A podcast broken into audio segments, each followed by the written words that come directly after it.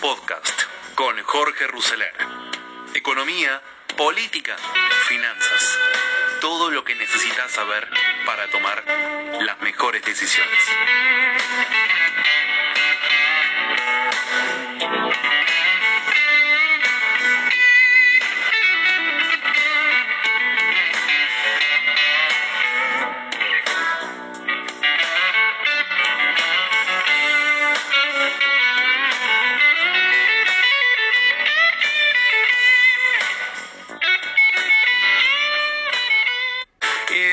Vamos al hueso, Nico, habías prometido hablar del volcán. Ayer, sí. El volcán es Cristina Kirchner. Como me decía ayer un dirigente importante que la conoce, sale lava, es una metáfora de las escaleras del Instituto Patria, que es la sede política de la vicepresidenta de la República. Está cada vez más enojada, no solo con la oposición y con la justicia, sino también con el propio gobierno. Y ahí siempre se abre un dilema, ¿no?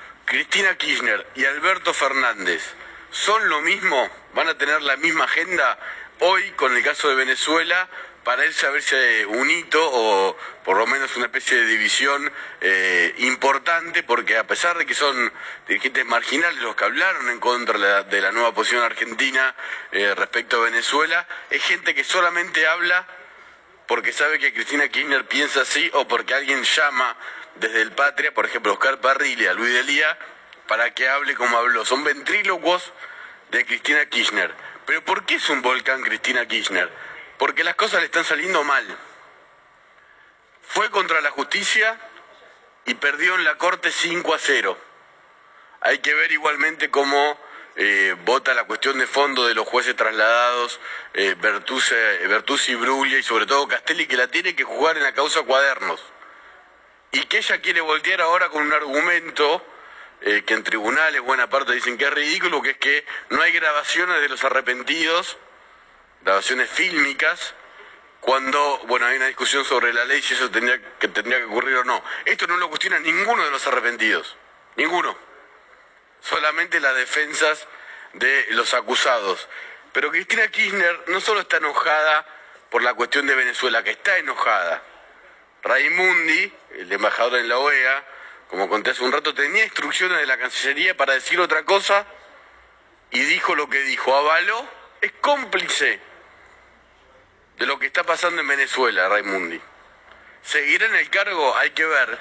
Y en eso va a pesar Cristina Kirchner. Avaló Raimundi que según un informe de Bachelet, que es intachable obviamente Michelle Bachelet en estas cuestiones y en muchas otras, hubo por ejemplo 2.000 ejecuciones ilegales desde que empezó este año en Venezuela, 2.000, entre otras cosas.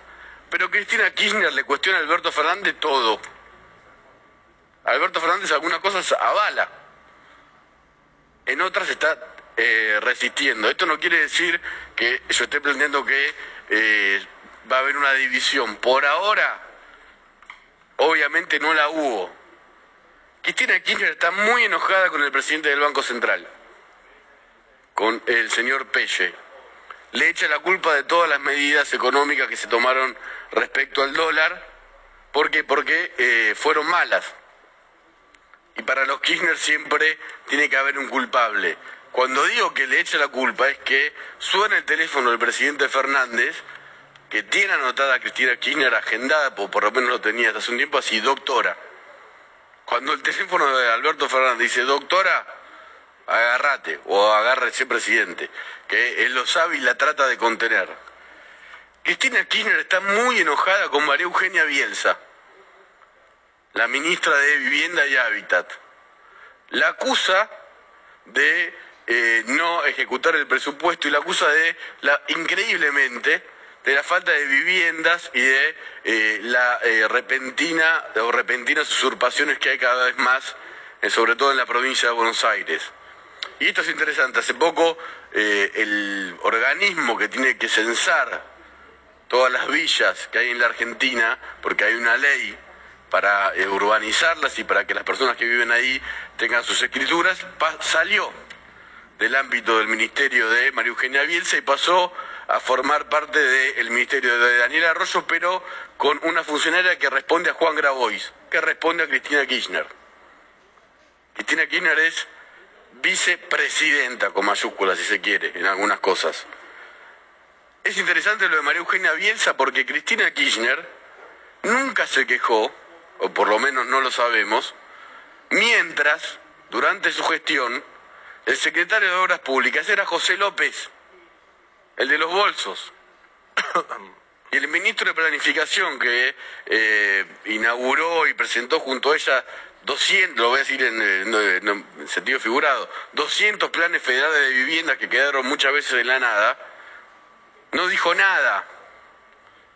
Las casas que faltan en muchas eh, ocasiones o en muchos eh, eventos que fueron además eh, investigados por la justicia y por Leandro Despuy, el fallecido Despuy que estuvo en la Auditoría General de la Nación, criticaba y marcaba cómo esas casas que hoy faltan se las habían afanado. Y solo Cristina Kirchner se enojó con López cuando se lo vio con los bolsos con dólares, no antes, cuando él, ella, que compartía despacho desde 1987 en la Intendencia de Río Gallegos, sabía que era millonario. El gobierno de Macri también tiene responsabilidad por la falta de construcción de viviendas sociales, pero que Cristina Kirchner esté cuestionando a Bielsa por la falta de construcción de viviendas sociales cuando todo su ministerio de Planificación Federal y Obras Públicas está bajo sospecha, incluso López está preso, debido está preso en su mansión, pero está preso, suena extraño. Ahora, tiene el poder para consulaba, en el sentido también figurado, generar que se le quite poder a María Eugenia Bielsa. Está muy enojada con el jefe de gabinete, Santiago Cafiero. No lo quiere, lo quiere fuera del cargo. Esto me lo ratifican fuentes del propio gabinete y fuentes oficiales. Hay que ver hoy, porque Santiago Cafiero fue al Senado, qué es lo que pasó. Cristina Kirchner lo apoyó Santiago Cafiero en su segunda exposición de gestión en el Senado. 20 minutos estuvo nada más y después lo dejó solo. La otra vez lo había aguantado dos minutos. Está enojado Máximo Kirchner con Kisilov porque no resuelve la toma de Guernica. Siempre, aunque Kicillof es el niño mimado de Cristina Kirchner, cuando algo pasa, ella se enoja. Y está muy enojada. Está muy enojada con los resultados de la pandemia. Río Gallego, su ciudad, lamentablemente está muy tomada por el COVID. Muy tomada. La semana pasada se aisló todo el gabinete, incluida su cuñada Alicia Kirchner, porque el ministro de Salud eh, contrajo COVID. ¿Saben a quién quiere Cristina Kirchner en el gabinete? a Aníbal Fernández, que esta semana almorzó con el presidente. A mí me dicen que no va a estar Aníbal Fernández en el gabinete, pero Cristina Kirchner lo que cuestiona el volcán del Instituto Patria es que falta gestión y falta narrativa comunicacional y gente que defienda al gobierno, que lo defienda como ella quiere. Tal vez como en el tema de Venezuela. ¿Puede una coalición que fue un éxito electoral ser un éxito de gestión? cuando se dividen, por ejemplo, en 2.000 ejecuciones ilegales y violaciones a los derechos humanos en Venezuela? Lo vamos a ver a lo largo de los meses que van a ser muy, muy, muy complicados. No vamos con este tema de los Beatles que se llama Todos Juntos. Bueno, así con Nicolás Wiñaski empezábamos este nuevo capítulo de proyecciones de hoy con Cristina, el volcán Cristina, planteando, ¿volverán igual? Bueno, Cristina muy enojada con todos. Declaraciones del presidente en el día de hoy. Lo que más nos hace falta es la confianza de los inversores. Al tiempo que habló de la necesidad de un capitalismo solidario, Alberto Fernández pidió frente a un auditorio de líderes empresariales de los Estados Unidos y América Latina que Argentina ofrece muchas alternativas y que necesita inversores que vengan y apuesten. Dijo, tenemos potencial, lo que más nos hace falta es la confianza de los inversores y la llegada de los recursos para desarrollar proyectos. Lo dijo ante la Asociación Americana de Comercio de América Latina y el Caribe organizado por la Cámara de Comercio de Estados Unidos. Fernández viene intentando un acercamiento al mundo privado eh, en un momento de extrema delicadeza por la sequía de dólares que tiene el país y la necesidad de dar buenas señales ante el Fondo Monetario Internacional de cara a la renegociación de la deuda. Todo eso en medio de cortos circuitos políticos al interior del frente de todos. En su disertación intentó hacer equilibrio político en su mensaje, criticó al sistema económico al señalar que tal como venía funcionando era débil como para que un ser imperceptible como este coronavirus sea capaz de destruir tanto, pero suscribió que el capitalismo puede ser un camino adecuado para el desarrollo. Es hora de construir un capitalismo solidario, dijo. Nos exige crecimiento económico y nos exige cohesión social. No podemos estar tranquilos con un modelo que promueve la concentración del ingreso en muy pocos y la distribución de pobreza en tantos. Eso no es un buen capitalismo, según el presidente. Hacer crecer la economía con un criterio solidario y hay que tener en tema el, cuenta, el tema ambiental. Tras la polémica que se generó al interior del oficialismo por el tema Venezuela, el presidente no se pronunció sobre el tema, tampoco habló, se limitó a señalar sueño con que el mundo se integre, que se terminen los bloqueos y las persecuciones y comparto la idea de que la vacuna debería ser un bien público. Frente al auditorio, el presidente hizo un repaso crudo de la herencia que le dejó Macri. Quiero que entiendan desde qué lugar partimos. En diciembre la Argentina era un enfermo en terapia intensiva y le agarró coronavirus.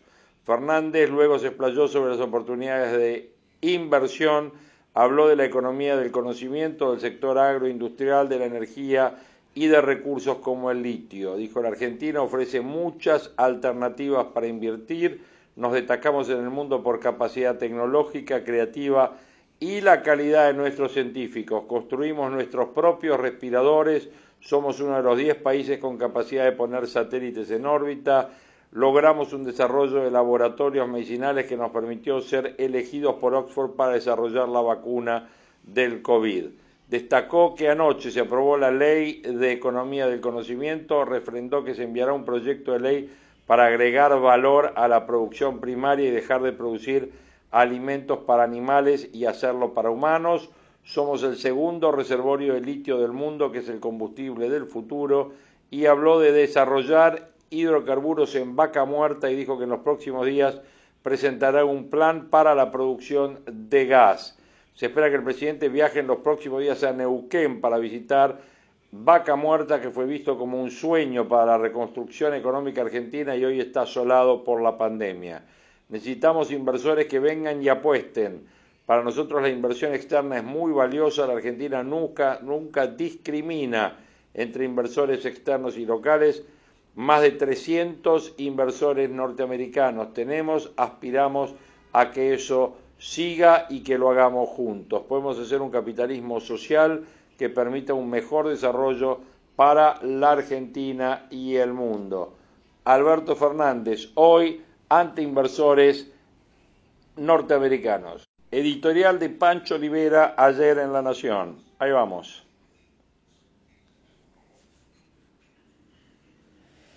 Nos sumamos a Pancho Olivera, a Dani Santa Cruz. Acá estoy con Fede, chicos, ¿cómo andan? ¿Cómo andan? ¿Cómo están? Vos sabés tanto que el tema de los de los números, más allá de bueno la dimensión Sí. sanitaria que tiene, la cantidad de muertes, tiene también una cuestión, una dimensión política, porque de alguna manera saca el argumento de la cuarentena o la pandemia para el, el colapso económico, ¿no? Eh, ayer yo les contaba, les contaba acá a mis Sí. compañeros que se armó una discusión en, en la Unión Industrial Argentina de esto, si dio resultado o no la cuarentena, ¿no? Bueno, evidentemente eh, no. Digo, no- estuvimos hoy eh, muy impactados eh, durante el programa con la imagen que nos trajo Nacho Damonte desde Wilde, una panchería que convocó, estaba buscando 15 empleados y le apareció una fila de 1.500 aspirantes. Claro. Eh, gente que, este- que, claro, que perdió, más los que A- laburaban en, en el área gastronómica, mozos, cocineros, lavacopas, eh, ellos están muertos. Tato, recién lo escuchaba a Fede Mazol que te decía que en Santa Fe se ha convertido en un epicentro de contagios. Está muy fuerte el nivel de COVID en Santa Fe. Hoy la, solo la ciudad de Rosario volvió a orillar los mil casos. Yo tuve la posibilidad de hablar hace dos días con Pablo Hapkin, el intendente de la ciudad de Rosario, que me dijo el sistema sanitario en lo que tiene que ver con unidad de terapia intensiva en esa ciudad estaba a punto de colapsar, arriba del 90%. Es decir, Wow. en el interior en los picos se siente mucho más que en la ciudad de Buenos Aires, por ejemplo. Claro. Que tiene un, sistema de salud que puede resistir más. ¿eh? Bueno, la ciudad Fede, la ciudad de Buenos Aires, entiendo que está bien. Digo porque en algún momento se pensó en trasladar eh, enfermos de la ciudad y del AMBA a Rosario. Eh, supongo que el sistema debe prever que te puedan ser trasladados, a, por ejemplo, a la ciudad de Buenos Aires. Hoy bajó, Sí, mira, el sistema, el mantiene con una sistema de... meseta hace varias semanas alta, Ajá. se lo ha dicho también el ministro de Salud, Frank Quirós, alta, hoy está en 900 y pico de casos, pero amesetada. Pero viste igual que la provincia de Buenos Aires, que está mucho más alto, obviamente, con 5.000, eh, poco más de 5.500 casos, pero en el AMBA la situación está aparentemente por ahora Claro. controlada, con tendencia a la baja, por eso también habrá que ver el anuncio del gobierno que se espera para entre mañana y pasado, entre jueves y viernes, mañana empieza la ronda de consultas, cuál va a ser el- la puesta en escena del gobierno, porque había versiones que decían que podían volver a la foto anterior del presidente la de con los tres, ¿no? Y Kicillof. Ah, que vuelva, Hay que ver, porque la verdad es que el interior es el que está complicado. que, que ver se retire el video, digamos, que vuelva El video del otro día fue una vergüenza, dejémonos de hinchar. El trío Era- cuarentena, como le dice la gente. Era, era una, el video del otro día no servía para, fue una vergüenza. El trío cuarentena le decía a la gente a, esta- a estas puestas en escena del gobernador, el jefe de gobierno, el presidente. Pero eh, ahí estaban hablando de la ciudad de Buenos Aires. Vos sabés que está bajando considerablemente la UTI, las unidades de terapia intensiva, la, la capacidad, o sea, perdón, eh, las en la ciudad de Buenos Aires, ocupadas. que llegó a estar en un sesenta y pico por ciento hoy estaba por debajo del 50. O sea, se está notando que en la ciudad la, la- meseta está tirando hacia abajo levemente, pero sostenidamente también. Bueno, todo esto hay que contarlo al final, como venimos diciendo, ¿no? Sí, sí, por Si dio resultado o no. Así que Por los invito a quedarse, amigos, porque tenemos un programa. Obviamente, el tema Venezuela es insoslayable. Bueno, pida, pedí el audio de lo que acaba de decir Santiago Cafiero hace un rato comparando la situación de Venezuela con Estados Unidos. Ah, claro, de los, eh, tenés razón. Es, pedila, la pedila que... comunidad afro.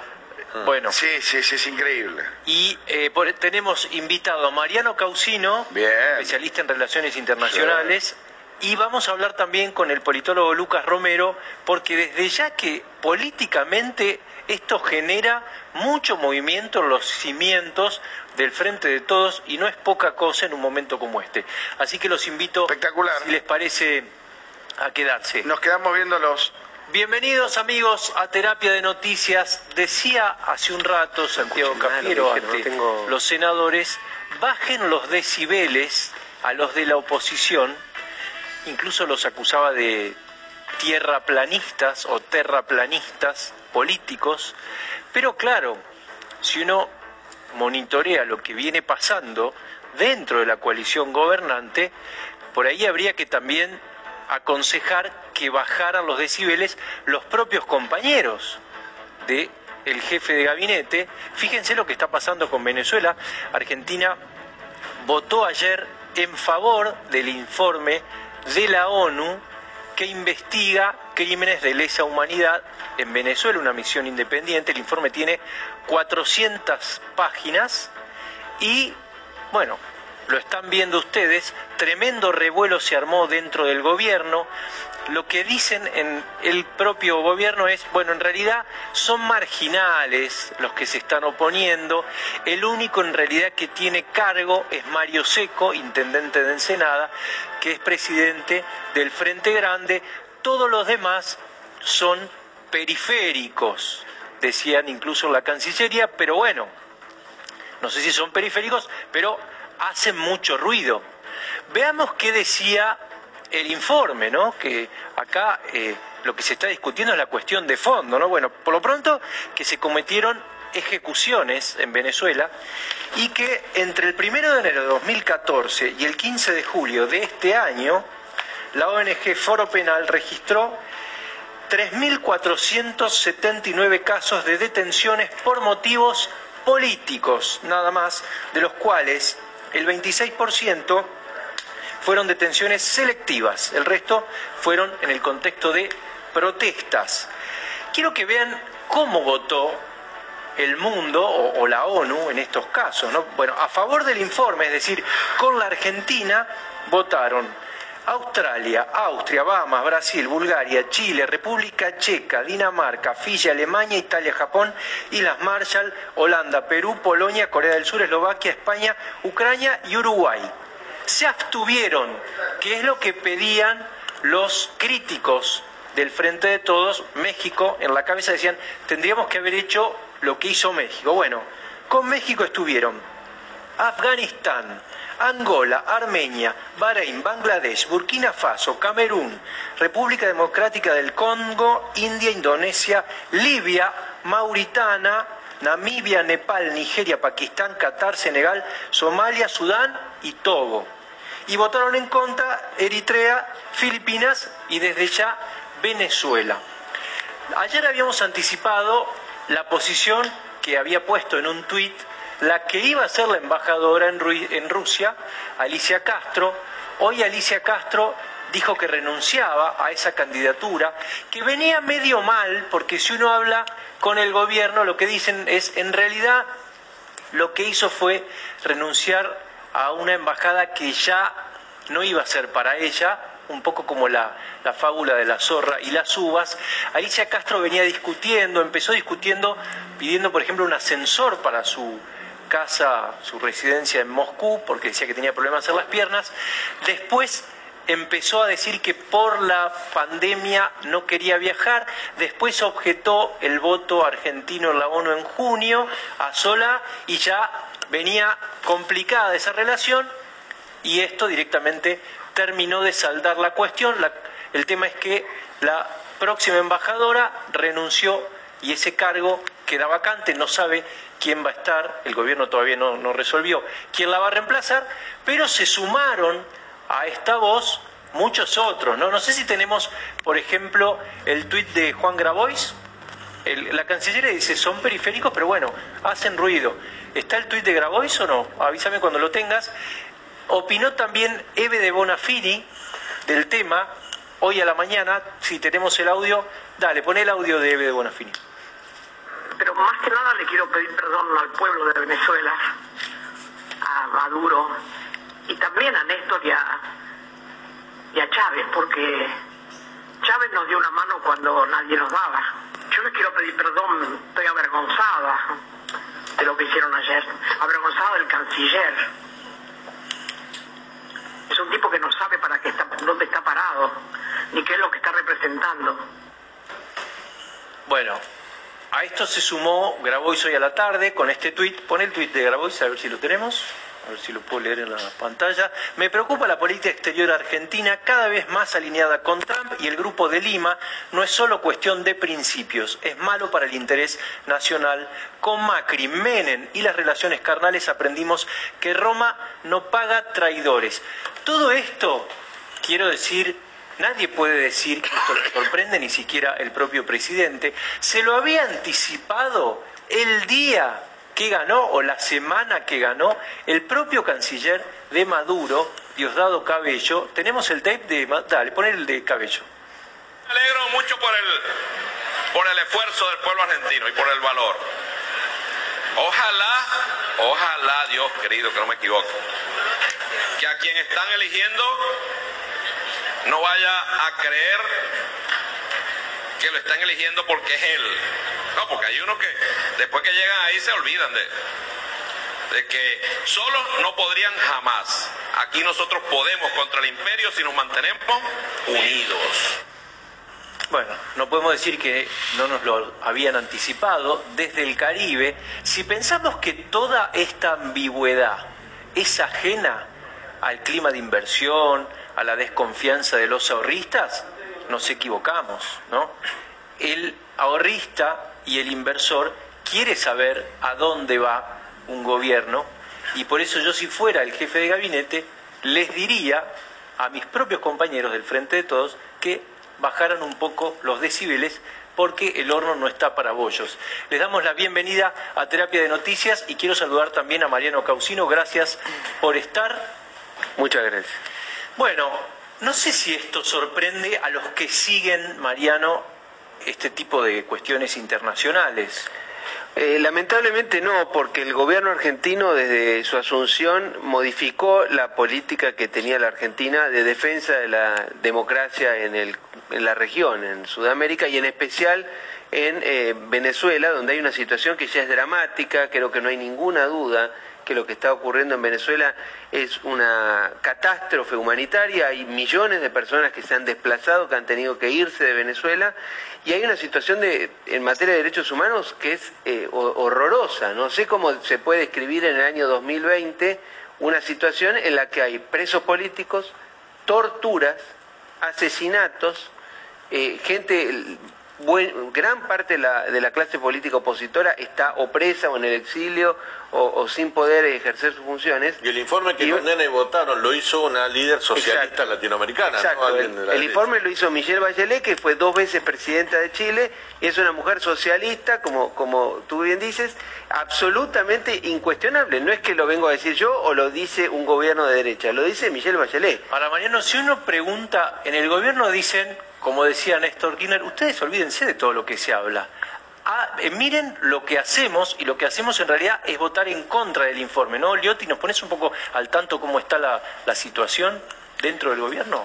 Bueno, vos la retratabas en el inicio, una situación, yo te diría, parece casi un culebrón, una telenovela venezolana que se inicia, yo me anoté como un poco con flechas, porque hay como una gran cantidad de secuencias. Arranca con el pronunciamiento de Carlos Raimundi la semana pasada, que la comentamos acá, embajador en la OEA, respecto del informe donde cuestionaba el informe. Hay dos informes para sumar confusión. Uno es el informe Bachelet, otro eh, elaborado por una misión internacional.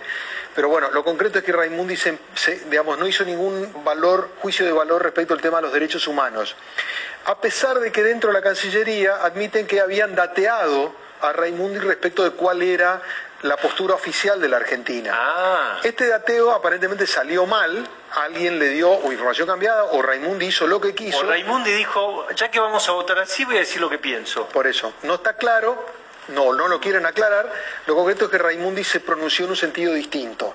Después fue inmediatamente desautorizado por el propio gobierno, quien se despegó de lo que dijo Raimundi, y ahí viene un poco la preparación de lo que hizo esta semana el embajador Federico Villegas, que es el embajador ante la ONU, que es el que tiene la voz oficial al tratarse de un informe respecto de la ONU. Allí intermedió el propio Alberto Fernández, que habló con Michelle Bachelet el fin de semana, el sábado estuvieron una hora hablando, Bachelet supuestamente le dio precisiones respecto del informe, y allí se comisionó a Villegas ante la ONU para que se expresara en el modo en el que lo hizo ayer, donde este informe condena concretamente la situación de los derechos humanos en Venezuela. La línea del gobierno que estaba marcado ahí es condenar el bloqueo y las sanciones comerciales por un lado, pero también la situación de los derechos humanos por el otro. Esto generó la reacción del kirchnerismo que vos marcabas, Grabois, eh, eh, Delía fue el primero, Alicia Castro. Delía dijo algo, viste que estaba la versión de que Alberto Fernández iba a hablar con Maduro. Ahí, te ah, cuento, ahí ah, te cuento, ahí te cuento. Delía es el que instala eso. Lo instala ayer. Hoy hubo una conversación adentro del gobierno sobre la conveniencia o no de hacer esto. Aparentemente, en la Casa de Gobierno dice que la Cancillería acercó una propuesta para que haya un diálogo con Maduro. Cuando se estaba evaluando esto, apareció la disrupción de Alicia Castro diciendo que, dada esta situación, ella, que está muy identificada con Venezuela, resignaba, porque ni siquiera es una renuncia, la posibilidad de ser embajadora en Moscú. Esto terminó de convencer a Alberto Fernández de que no tenía que llamar porque se sentía de alguna manera presionado para terminar hablando con Maduro por el, ala más dura del Perdón, Quiero agregarle complejidad a, tu gran información y relato. Eh, la Casa Rosada dice que la Cancillería propuso eso. Que supuestamente fue un planteo de la Cancillería que se analizó y se desechó. Bueno, porque la Cancillería dice que no es así. Por eso, hay una interna entre las dos partes en ese sentido, ¿no? Pero sí admiten que se conversó del tema, pero cuando empezaron a salir todas las figuras del kirchnerismo duro, bueno, Alberto Fernández se sintió como corrido, forzado a hablar con Maduro y ahí se desactivó esta idea hasta ahora. Pero además Delía dijo, ¿qué dijo Delía? Si, tengo entendido que van a hablar con Maduro y si eso ocurre es por pedido de... Claro, no, dijo algo peor, dijo que estaba la influencia cubana, reconoció la influencia cubana. Yo creo que acá hay una gran confusión total. El responsable de esto es el presidente de la República, porque la Constitución dice que la jefatura de Estado incluye irrenunciablemente el manejo de la política exterior y la defensa. El presidente es Alberto Fernández. Ahora acá este gobierno está armado al revés. La vicepresidenta tiene más poder que el, presidente y los embajadores, algunos tienen más poder que el canciller. Yo le digo, yo he sido embajador, usted cuando es embajador sabe lo que puede decir y lo que no puede decir, independientemente de una instrucción. Porque usted lo nombraron, y más un embajador político, lo nombraron para cumplir una función política. Este señor Raimundi no es un improvisado, fue, fue diputado muchos años, no es un tonto, es un hombre que piensa distinto a lo que puedo pensar yo. ¿Y qué tendría que haber hecho la Cancillería con, con Raimundi después no, de, de si este no, le- evento? si no están de acuerdo con lo que dice Raimundi, lo tienen que retirar del cargo. Si usted mañana es presidente y lo nombra al señor y ese señor no lo representa más, ¿qué tiene que hacer? Lo echa. Entonces el problema es que Alberto Fernández a la mañana dice una cosa, al mediodía dice otra, habla con un periodista y le, manda que, que, que no diga una cosa. Entonces no se hace cargo del gobierno. Señores, acá este país está en una crisis enorme. La imagen de la Argentina está en riesgo porque todo esto se comenta en el mundo. Bueno, eso es lo que después, ahora te quiero preguntar bien cómo influye concretamente esto en el tema de inversiones, en el tema alineamiento eh, geopolítico de la Argentina internacional. Jorge, ¿cómo, cómo Cierro, queda? cierro con dos Dale. cositas, que son datos muy interesantes. Después de este pronunciamiento de Alicia Castro, efectivamente, viste que ella cuenta después que Alberto Fernández la llamó para decirle que no renuncia al cargo. Hay una parte que parecería que es cierta y otra que no. Efectivamente, Alberto Fernández la llamó, pero no está claro que le haya pedido que reponga su postulación. ¿Por qué? Porque hace muchísimo tiempo, como decías, para el gobierno... Ya no era. No era, y, ¿sabes? Esto es lo curioso del caso y, y también tiene una semblanza, una semejanza con el Raimundi. El gobierno estaba esperando que Alicia Castro termine de bajarse. Porque hace mucho tiempo venía poniendo distintas objeciones, el- había un ruido total desde que desautorizó a Felipe Solá, pero no terminaban de sacarla. De hecho, el ascensor que pedía para la casa. Sí, que tenía un problema con la hija que no la quería acompañar, que tenía temor por el COVID, o sea, había varias razones personales, pero en el No la fondo quería echar. El gobierno no la quería no la quería retirar, nunca terminó de plantearlo Claro, oficialmente. no la quería correr tampoco. No la corría. Entonces, esto terminó siendo Alicia Castro un poco un salvoconducto para retirarse de esa postulación, por eso dicen, Alberto difícilmente le haya propuesto volver al lugar porque estaban esperando que Bueno, se corra además el Senado ¿no? no le había otorgado las credenciales. Que, que No, es que el gobierno nunca oficializó Nunca, que era ella. también, claro. Nunca dijo, después de que este episodio, si seguía siendo o no. La dejó en el freezer y allí quedó la cuestión. Bueno, lo concreto es que, evidentemente, no solamente esto manifiesta, y creo que alguna vez acá lo hablamos, de que el tema de Venezuela era seguramente el problema que mayores divisiones públicas generaba en el gobierno, entre la ala más dura del kirchnerismo, que adhería al régimen de Maduro, una especie de línea intermedia entre el presidente y el canciller, que están en esta postura de condenar el tema del bloqueo comercial y los derechos humanos, y después una postura ya más extrema, que la de Massa, que directamente habló de un gobierno autoritario, de una dictadura, ¿no? Pero es que hoy queda Alberto Fernández al lado de Massa, eh, como está configurado el espectro. Yo te diría que salió a defender lo que es su postura con un costo gigantesco y dejando, yo te diría, hilachas en el camino porque tanto el episodio Raimundi, el hecho de que continúe como embajador, como el episodio de Alicia Castro, donde él la termina llamando y demás, demuestra todo el tiempo las enormes dificultades y el desgaste que le crea al presidente, esa voluntad de mantener amalgamado a todos los, eh, digamos, todo el espectro que constituye el Frente de Todos en temas que tiene que haber una única postura, porque imagínate qué difícil es para leer hacia afuera, lo que leen es que la Argentina no tiene una postura clara o que tiene una postura a favor de Venezuela, no interpretan estas sutilezas de internas de pago chico que le expresa el gobierno de Alberto Fernández. ¿Sabes lo que es difícil? Internas de pago chico es lo que menciona Jorge Liotti en su análisis respecto de todo este tema de Venezuela y de la interna y de la crisis que hay en el gobierno, ¿no es cierto?, por las distintas posturas, tal como Winiaski comentaba al inicio de este eh, podcast de proyecciones de hoy.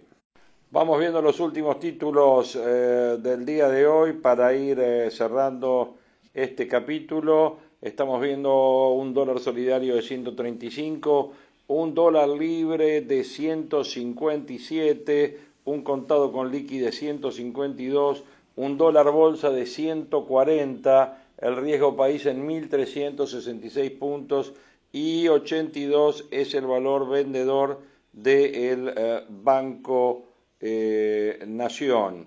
Lo que estamos viendo también en ese sentido es que los empresarios se reunieron con el Fondo Monetario, eh, sugirieron al fondo que el gobierno debe bajar los impuestos, pero la misión cree que no hay margen para hacerlo. Los miembros del organismo presentes en el país se reunieron esta mañana en Puerto Madero con la cúpula de la UIA, la agenda de los privados y la negociación con el Fondo Monetario. La misión del fondo que se encuentra en Argentina se reunió hoy como parte de esta serie de encuentros que está manteniendo para recabar información de cara a un nuevo programa financiero con la Argentina. Los empresarios hicieron foco en la presión tributaria y en la imposibilidad de resistir más aumento de impuestos, pero los técnicos remarcaron que hoy la Argentina no tiene mucho margen fiscal para reducir gravámenes. La exigencia de la UIA planteó que hoy existe un 50% de informalidad. Esto se hizo en el Hotel Hilton, participó Julie Kosak y Luis Cubedú por parte del fondo, el representante argentino eh, del fondo en la Argentina, Trevor Aliné, eh, por la UIA fueron Miguel Acevedo, Luis Betnaza, Funes de Rioja y Diego Coach. Mediante un comunicado, la UIA remarcó que las perspectivas para la economía en los próximos meses la importancia del sector industrial para avanzar en la recuperación, la necesidad de impulsar un, económico, un horizonte macroeconómico previsible y el rol de la inversión privada en la nueva normalidad que fueron algunos de los ejes. Durante este encuentro, la UIA presentó un diagnóstico sobre la situación económica, el sector productivo en general, analizar el rol de la industria durante la pandemia, se analizaron las acciones que se llevó adelante para abastecer a todo el país, al respecto, se manifestó que de cara al futuro inmediato será clave promover la inversión productiva para que Argentina cree más empresas y genere más impuestos. En lo que respecta a la agenda para la reactivación, se plantearon ejes vinculados a la competitividad, la productividad, la infraestructura, la formalización progresiva de la economía, la creación de, de empresas y el nuevo ecosistema laboral post pandemia. Funes de Rioja aprovechó la oportunidad para remarcar la fuerte preocupación que existe en materia de precios y sobre cuestiones laborales también plantearon su rechazo a medidas como la prohibición de despedir o la doble indemnización. Al cierre del encuentro acordaron continuar trabajando en las agendas. Según fuentes consultadas, fue un diálogo donde hubo más un interrogatorio por parte de los directivos del fondo a los directivos de la central Fabril. Eso es lo que podemos estar registrando. Un nuevo estudio estimó un impacto duradero del COVID-19 en el corazón. Eh, ¿Qué más tenemos por acá? Eh, Mar del Plata de luto e impactante imagen de la Bristol para recordar a los 504 muertos por coronavirus. Los bonos y las acciones se toman un respiro hoy eh, mientras estamos viendo un dólar de 157. De la mano de un día positivo, las acciones y bonos tienen leves avances.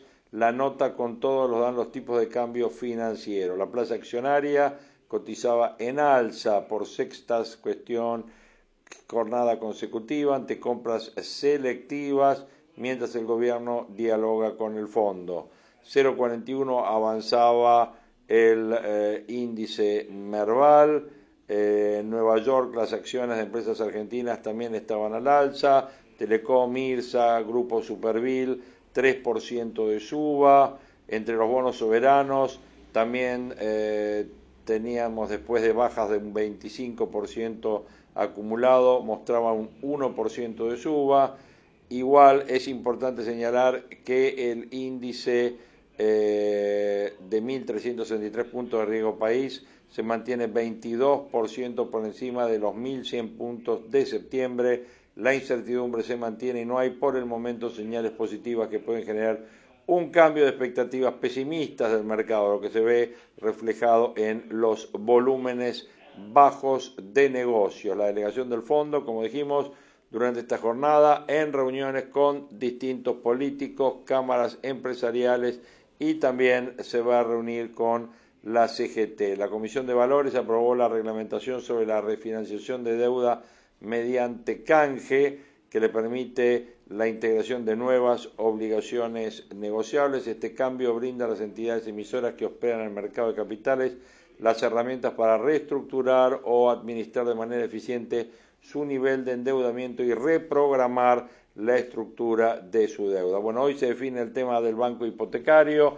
También dijimos que ya cuenta con 50% de aceptación para la reestructuración. Un tema sin duda importante. Otro de los temas que eh, vemos que está en, eh, el mercado, en los portales en este momento.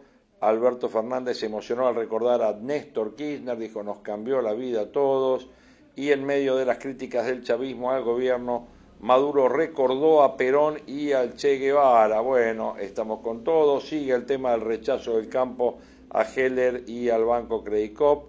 Es de acomplejados con síndrome de Estocolmo continuar con quien te maltrata, dicen los que están bloqueando, obviamente, las cuentas del Credicop. El gobierno se bajó de una reunión convocada por el presidente de la Corte Suprema y el gobierno define con el tema colegios, shopping y la vuelta al fútbol cómo va a continuar la cuarentena, como escuchábamos recién en la nota de eh, Francisco Olivera. Seguramente mañana el presidente, después del mediodía, va a volver al discurso, va a volver a dar un mensaje al país para definir cómo queda el tema este de eh, la nueva prórroga de la cuarentena, seguramente él solo, seguramente no en trío, ya que eh, está distanciado por el tema de coronavirus y seguramente no va a presentarse al lado de la reta.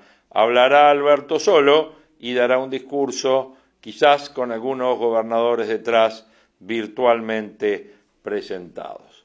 Bueno, hasta acá llegamos con este capítulo de eh, Proyecciones 2020 de hoy, eh, ya en unas vísperas de día viernes, donde vamos a estar eh, haciendo un resumen, un balance de toda esta semana, donde seguramente vamos a tener conclusiones muy interesantes para estar viendo y proyectando hacia lo que en la semana que viene será la primer quincena de octubre. 12 de octubre tenemos marcha de la oposición, 17 de octubre tenemos acto del peronismo virtual, donde Alberto Fernández será consagrado presidente del Partido Justicialista. Bueno, todos temas políticos que seguramente van a estar influyendo y hay que ver cómo sigue día a día el tema de la crisis cambiaria y de los mercados.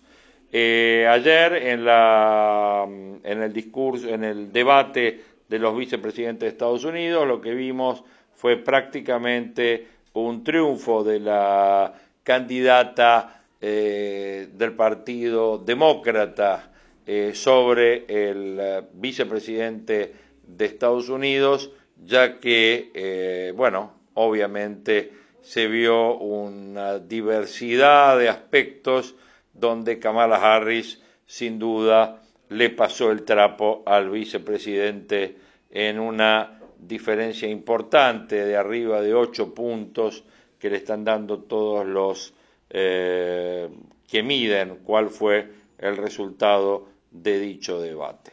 Así que bueno, ya se estableció que para la semana que viene, el día 15 de octubre, el debate entre Trump y eh, Joe Biden va a ser virtual, aunque Trump dijo que, al conocer esto, dijo que no va a estar participando. Pero bueno, todavía falta mucho para el día 15 y seguramente va a correr mucha agua bajo el puente. Gracias por acompañarnos en este podcast. Nos encontramos en el próximo este, abrazo grande para todos.